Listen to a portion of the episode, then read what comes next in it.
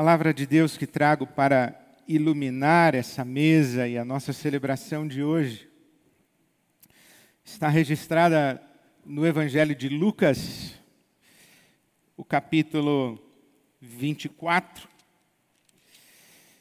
E eu começo a ler o versículo de número 46. O Evangelho de Lucas, o capítulo 24. Eu começo a ler o verso 46. Sabe que as, as fotos, elas precisam de legendas. Aquele ditado, aquela máxima que diz que uma imagem vale mais do que mil palavras, é verdadeiro, mas não é totalmente verdadeiro. Algumas fotografias precisam de legendas para que sejam melhor discernidas e compreendidas. Por exemplo, a fotografia das três cruzes no Monte do Calvário poderia sugerir para aquele que estivesse a ler o, o jornal vespertino de Jerusalém a morte de três criminosos a menos que naquele jornal, no, no diário de Jerusalém, do dia seguinte à crucificação de Jesus, estivesse ali a, a foto das três cruzes, com uma legenda escrita pelo apóstolo Paulo. Deus estava em Cristo reconciliando consigo o mundo a legenda da foto traria uma outra dimensão, outro significado e oportunizaria uma outra compreensão da imagem contemplada. A mesa do Senhor é uma fotografia que carece de legenda. E eu acredito que estes versos do Evangelho de Lucas, que na verdade são palavras de Jesus, são uma legenda que Jesus escolheria para essa fotografia. Porque Jesus diz: está escrito que o Cristo haveria de sofrer e ressuscitar dos mortos no terceiro dia, e que em seu nome seria pregado o arrependimento para perdão de pecados a todas as nações, começando por Jerusalém. Vocês são testemunhas destas coisas. Eu lhes envio a promessa de meu Pai, mas fiquem na cidade até serem revestidos do poder do alto. Se perguntássemos a Jesus, Jesus, o que significa essa mesa? Ele diria: está escrito. Essa mesa significa que o Cristo deveria ser morto. Essa mesa significa que o Cristo deveria ressuscitar ao terceiro dia. Essa mesa significa que, em nome do Cristo ressurreto, haveria uma convocação para o arrependimento. E que, em nome do Cristo ressurreto, haveria perdão para os pecados e um perdão para os pecados para todas as nações. Essa mesa significa que, em nome do Cristo ressurreto, a promessa feita pelo meu Pai se cumpriria. E aí nos perguntamos: qual promessa?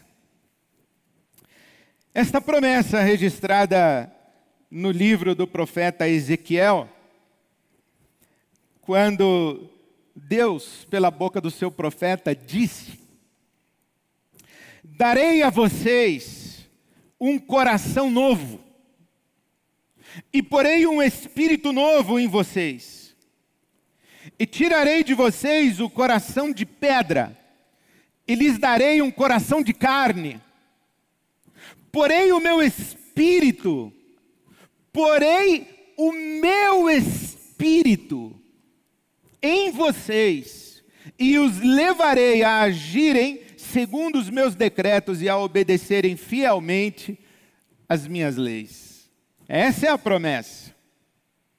A promessa do Pai que se cumpre por causa da morte e da ressurreição de Jesus não é outra senão o derramamento do Espírito. E é assim que os apóstolos compreendem e discernem o dia do Pentecostes. Lembrando que Lucas, o evangelista, escreveu não apenas o Evangelho de Lucas, mas ele escreveu também o livro dos Atos dos Apóstolos. E quando você lê a Bíblia dessa maneira, é que na maneira como o nosso, o nosso texto bíblico está organizado, nós temos o Novo Testamento, Mateus, Marcos, Lucas e João, e depois chegamos em Atos dos Apóstolos.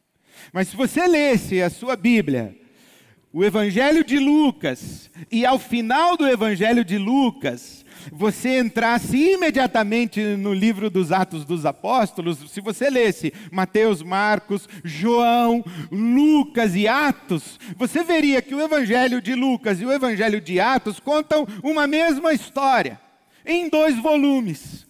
Por isso é que Lucas começa o livro de Atos dizendo: Escrevi o meu primeiro tratado a Teófilo, porque o livro de Atos foi escrito por Lucas, endereçado a apenas uma pessoa, Teófilo. Então Lucas diz assim: Escrevi o meu primeiro tratado, Teófilo, a respeito de tudo quanto Jesus começou a fazer e a ensinar. É como se ele estivesse dizendo: agora eu vou continuar a dizer para você o que Jesus está fazendo, ensinando, as obras de Jesus. E a primeira coisa que, que Lucas narra no livro de Atos dos Apóstolos, ali no capítulo 1, é justamente a renovação da palavra de Jesus a respeito da promessa de Deus, porque ele termina o livro de Lucas dizendo: Eu lhes envio a promessa de meu Pai mas fiquem na cidade de Jerusalém até serem revestidos do poder do alto. E Lucas, no capítulo 1 do livro de Atos, diz assim: que Jesus disse: Vocês receberão poder ao descer sobre vocês o Espírito Santo. E então vocês serão minhas testemunhas em Jerusalém, em toda a Judéia e Samaria até os confins da terra. O que Lucas está dizendo é que a morte e a ressurreição de Jesus trazem esse derramar do Espírito Santo e o cumprimento da promessa de Deus no dia do Pentecostes. E isso é tão coerente, tão óbvio, tão límpido e cristalino no Novo Testamento e no Evangelho, que no dia do Pentecoste, em Atos capítulo 2, ao derramar do Espírito, porque o Espírito vem sobre aquelas pessoas e, e línguas como que de fogo pousam sobre a cabeça dos apóstolos e eles começam a falar, e todos os circunstantes de Jerusalém que estavam ali reunidos para a festa do Pentecoste, porque você sabe que Israel cultivava e praticava anualmente três grandes festas: a festa da Páscoa, a festa do Pentecostes e a festa dos tabernáculos. A tradição cristã ficou apenas com duas: a festa da Páscoa e a festa do Pentecostes. Então, ali, naquele dia em Jerusalém, pessoas vindas de todos os lugares afluíam então a Jerusalém para a celebração da festa do Pentecostes. E nesse dia do Pentecostes, isto é, 50 dias depois da Páscoa, o Espírito Santo foi derramado, línguas de fogo pousaram sobre a cabeça dos apóstolos e eles falaram. E todos entenderam no seu próprio idioma todos entenderam no seu próprio idioma, e, e isto é muito extraordinário, porque o Pentecostes é, é o contraponto do Novo Testamento a Babel do Velho Testamento. O Pentecostes é a resposta de Deus a Babel no Velho Testamento. E o que é Babel? A Torre de Babel. A Torre de Babel não é outra coisa senão a fuga do juízo de Deus, A pretensão humana, toda a simbologia de Babel traz isso. Ela tá, Babel é a fuga do juízo de Deus e a pretensão humana de não apenas fugir do juízo de Deus, mas de construir um mundo à sua imagem e semelhança. Isto é, a imagem e semelhança da humanidade. Se não observe que o Gênesis conta que Deus olha a iniquidade sobre a terra e julga, e o faz através do dilúvio. Bom, vire algumas páginas e você encontra o pessoal construindo uma torre para chegar no céu. Eu não sei se é um raciocínio muito simples, mas eu acho que o pessoal que passou por uma enchente quer morar em andar alto. É mais ou menos assim: se chover de novo, a gente vai subindo. Mas não é apenas uma fuga do juízo de Deus, mas é uma construção humana para chegar na morada do Altíssimo, na habitação do Altíssimo, para chegar ao céu para tomar nas mãos o poder dos deuses, para tomar nas mãos o poder do céu, para ocupar um trono nos lugares celestiais. É, é um símbolo de pretensão humana. Inclusive no livro do Gênesis, no capítulo 11, se diz que, que aquela geração que construiu a Torre de Babel queria fazer grande o seu próprio nome. Então Deus interfere, promovendo a confusão das línguas. E ali Babel se torna um símbolo de desagregação, um símbolo de fragmentação um símbolo de dispersão, o oposto da unidade.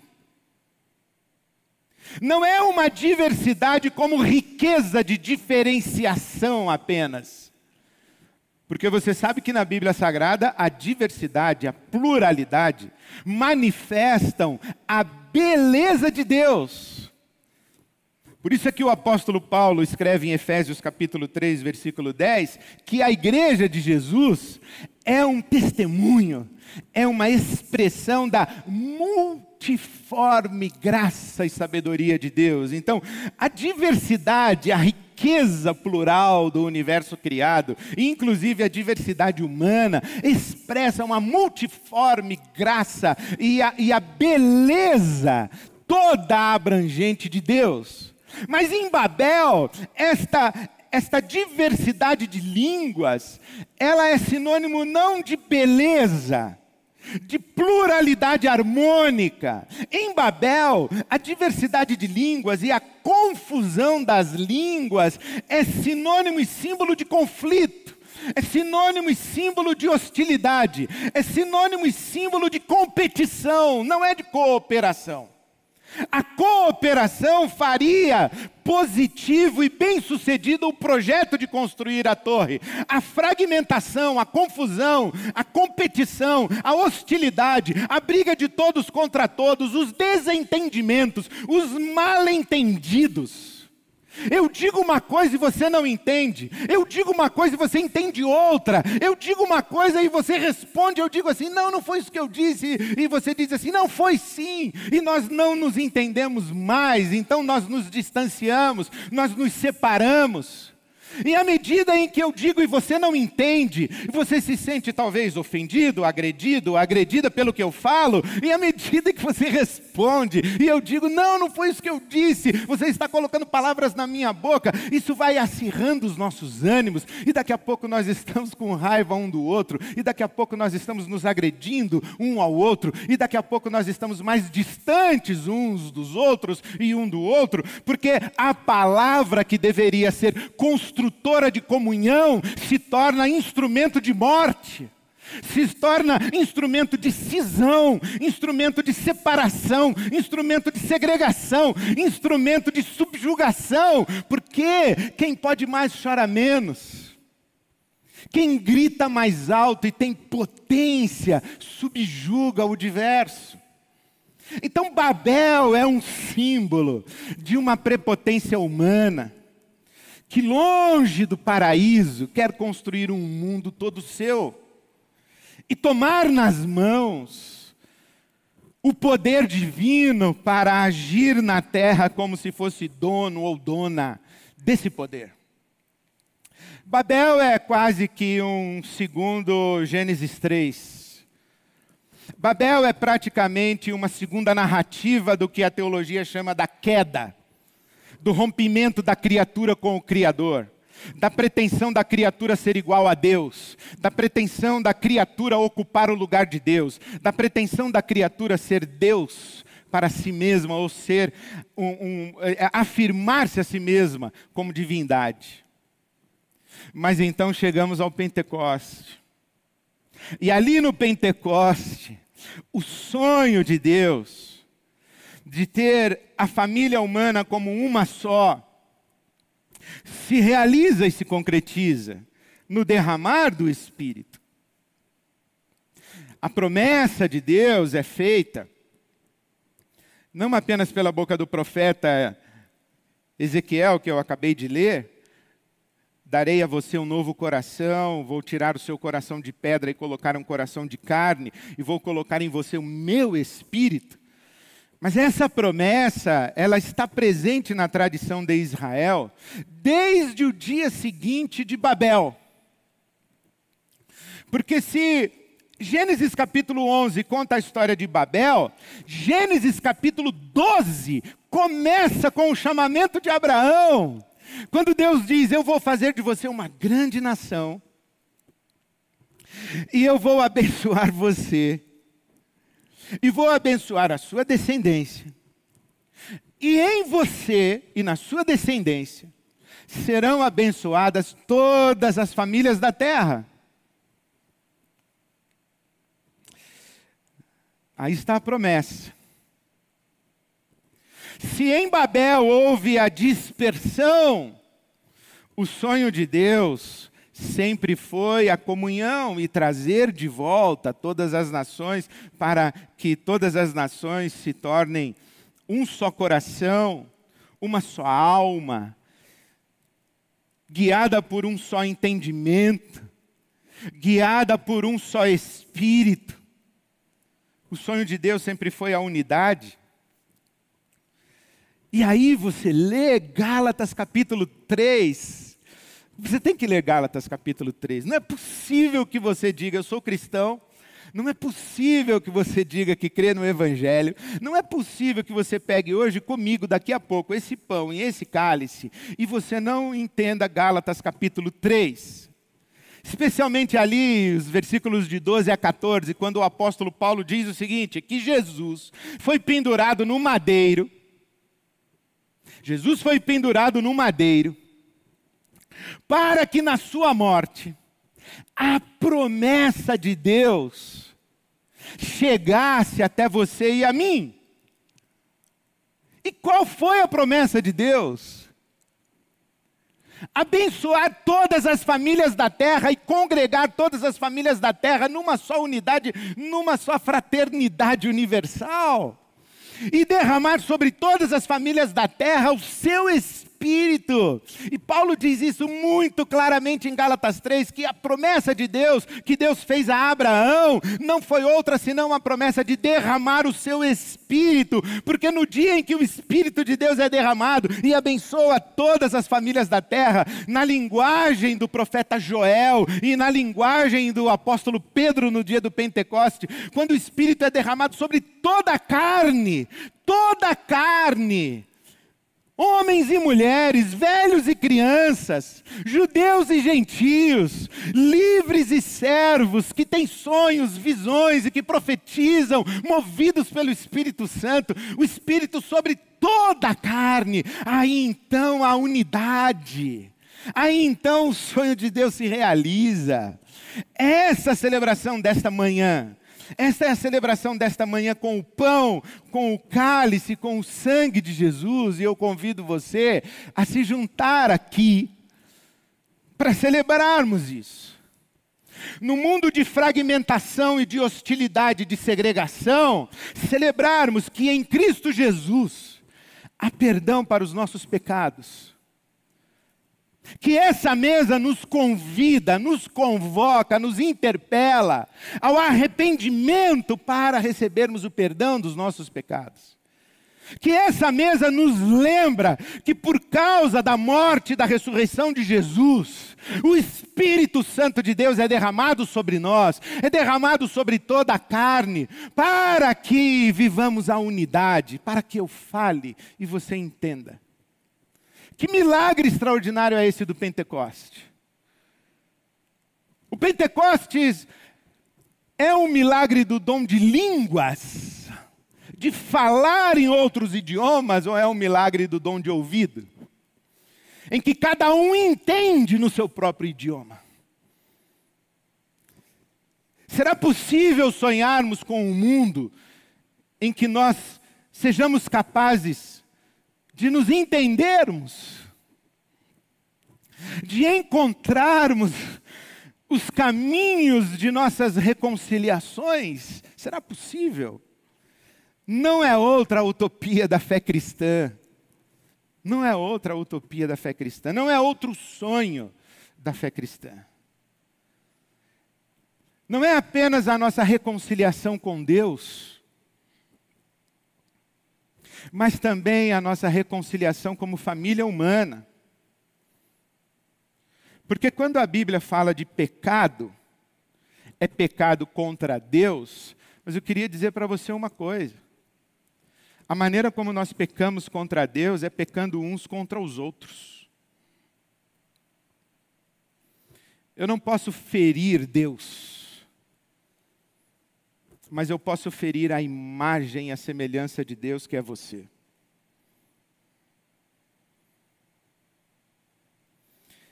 Eu não posso causar danos em Deus, mas eu posso causar danos na imagem na semelhança de Deus, que é você.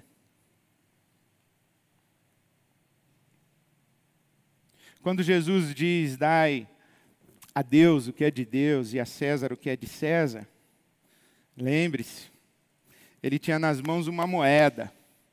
E nessa moeda tinha a imagem de César. E ele está dizendo: dê a moeda a César. Mas aquilo que carrega a imagem de Deus pertence a Deus. E não pode ser violentado, aviltado. Não pode ser violentamente tratado, agredido, desprezado. Porque pertence a Deus, aquilo que carrega a imagem, a semelhança de Deus, deve ser devolvido a Deus, deve ser cuidado e deve ser tratado como quem cuida do próprio Deus. Por isso, bem-vindo bem-vinda à mesa de nosso Senhor Jesus Cristo. Nesse tempo, nesse tempo de conflitividade praticamente universal, nesse tempo de hostilidades e de violências e de agressões, a mesa de Jesus nos convida ao arrependimento, ao perdão, à reconciliação e à unidade. Num tempo de violência, de hostilidade, num tempo de agressões à vida humana, a mesa de Jesus Cristo nos convida ao arrependimento, ao perdão, à reconciliação e a unidade. Eu convido você a celebrar o corpo e o sangue de nosso Senhor Jesus Cristo neste memorial à sua morte, à sua ressurreição e ao derramar do seu espírito. Num ato solene, contra o racismo. Convido você, hoje, a se aproximar do corpo e do sangue de nosso Senhor Jesus Cristo, colocando-se em pé e somando a sua voz, o seu coração, o seu compromisso com todos aqueles que hoje se postam para dizer basta ao racismo. Há muitos pecados na nossa sociedade, mas nos últimos dias, e especialmente nessa semana, o mundo está clamando e gritando junto com os nossos irmãos negros e negras que as vidas negras importam. Black Lives Matter, as vidas negras importam. E nós precisamos nos posicionar e dizer sim, as vidas negras importam. Convido você, convido você e Babi a se colocar em pé e dizer: as vidas negras importam, chega e basta de racismo. Para superarmos o racismo, nós precisamos admitir o racismo. Nós precisamos confessar o racismo.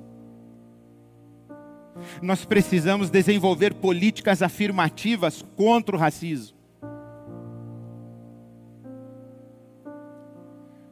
O Evangelho é pregado como convocação ao arrependimento, para perdão de pecados, para que no arrependimento e no perdão de pecados haja reconciliação e a família humana viva sob a unidade do Espírito Santo de Deus. Mas começa com arrependimento. E Jesus disse: Vocês fiquem em Jerusalém e aguardem o derramar do Espírito Santo, para que, começando em Jerusalém, vocês anunciem a morte, a ressurreição do Cristo, para perdão de pecados e para que a promessa de Deus se estenda sobre toda a carne. Não é exagerado dizer que se nós, como igreja, como comunidade, quisermos nos postar em pé contra o racismo, somos chamados também ao arrependimento. Começando em Jerusalém, começando na nossa vida comunitária, começando em casa. A igreja de Jesus só tem autoridade para pregar aquilo que vive, porque quando não vive, a sua pregação é palavra vazia. Então somos chamados a viver o que pregamos para termos autoridade de pregar o que vivemos. Então a superação do racismo começa em casa. A negação do racismo é um ato racista. A negação do racismo é um ato racista. Porque evidencia a nossa insensibilidade para com a dor e o sofrimento dos nossos irmãos negros e negras Negar a dor e o sofrimento é negar uma identidade, é negar uma história, é negar a legitimidade de um povo. E nós queremos ser, sim, uma igreja sem racismo. Mas queremos mais do que isso, nós queremos ser, sim, uma igreja anti-racismo. Não apenas na nossa fala, não apenas no nosso protesto, não apenas na nossa hashtag. Nós queremos ser, sim, uma comunidade onde existe o constante apelo ao arrependimento, para perdão, reconciliação e vida de unidade. É com esse espírito, com esse coração, que eu convido você hoje a se aproximar dessa mesa. A legenda da mesa está posta. No corpo partido de Cristo, na sua morte, a invasão da morte. para que Cristo, vencendo a morte, nos traga consigo a vida. Se a morte implica o partir do corpo de Cristo, a ressurreição implica o corpo vivo de Cristo, a comunhão de toda raça, tribo, língua e nação. Então nós precisamos nos arrepender do partir do corpo, para recebermos o perdão dos nossos pecados e vivermos a unidade da nova aliança no sangue de Jesus. Com esse espírito que eu convido você a tomar nas suas mãos o pão, o corpo partido de Cristo e participar comigo e participarmos todos juntos do corpo de Cristo. Tendo nas mãos o pão, Jesus deu graças e assim nos ensinou a fazê-lo. E eu convido você a orar comigo. Obrigado, Senhor, porque Cristo Jesus viveu a nossa vida, morreu a nossa morte, e no seu corpo partido,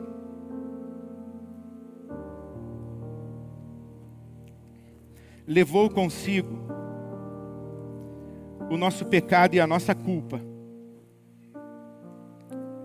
e no seu corpo ressurreto, nos trouxe consigo a vida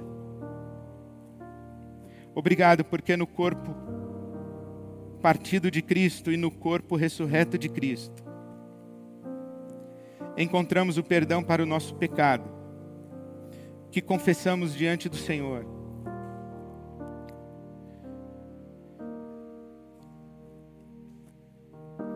E encontramos acesso à reconciliação e à unidade. E oramos Oramos que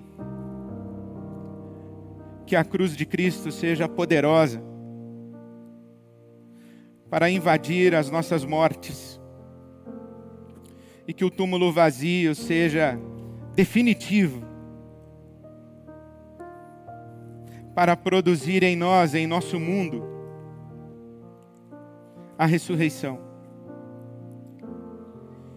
Pedimos-te que no corpo de Cristo, morto e ressurreto.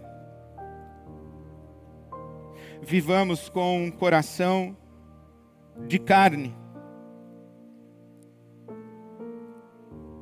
cheio do Teu Espírito Santo, para que sejamos nós um sinal do Teu sonho de unidade para toda a família humana.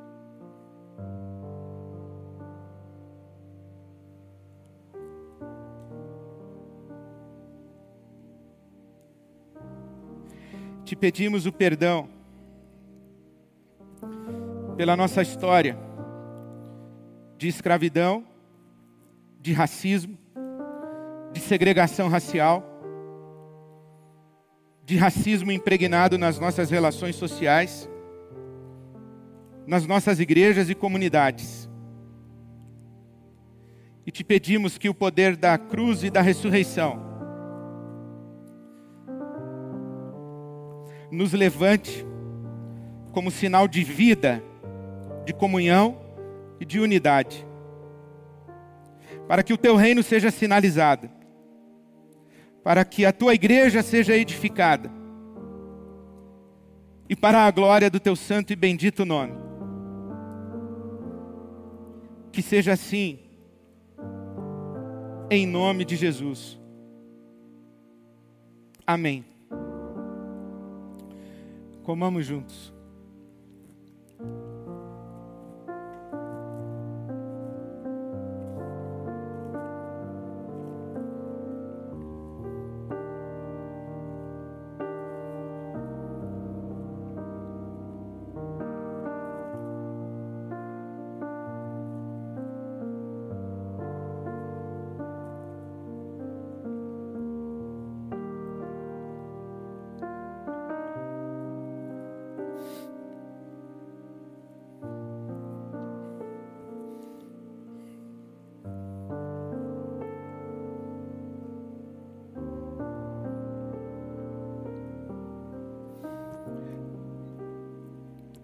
Quando Jesus tomou o cálice, ele afirmou que no seu sangue Deus celebrava com você e comigo uma nova aliança.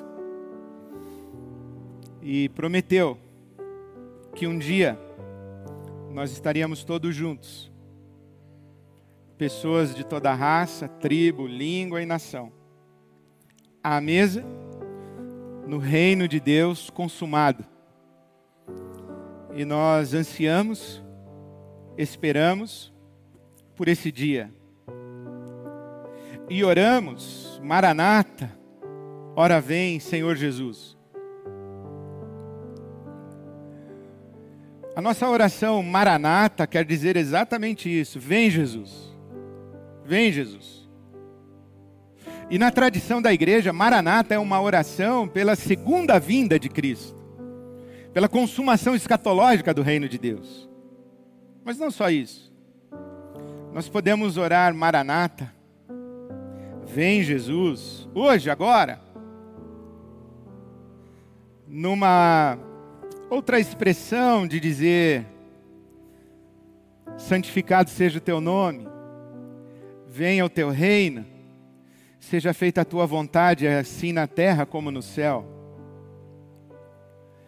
nós podemos viver um, um maranata hoje e dizer: Vem, Jesus, vem nos reconciliar, vem nos trazer a mesma mesa, vem nos dar uma mesma voz, vem nos dar o um mesmo coração, vem fazer de nós uma só família. E é assim que eu quero convidar você a, orar Maranata comigo hoje. Vem, Jesus. Vem, Jesus. Vem fazer a tua vontade assim na terra como é feita no céu. Que no teu sangue, o sangue da nova aliança, possamos viver a nossa nova aliança. A partir dessa mesa, espalhar pelo mundo um sinal um sinal vivo do reino de Deus. Repita comigo, em voz alta ou no seu coração: Maranata, ora vem, Senhor Jesus. Maranata, ora vem, Senhor Jesus. Maranata, ora vem, Senhor Jesus. Bebamos juntos do sangue de Cristo.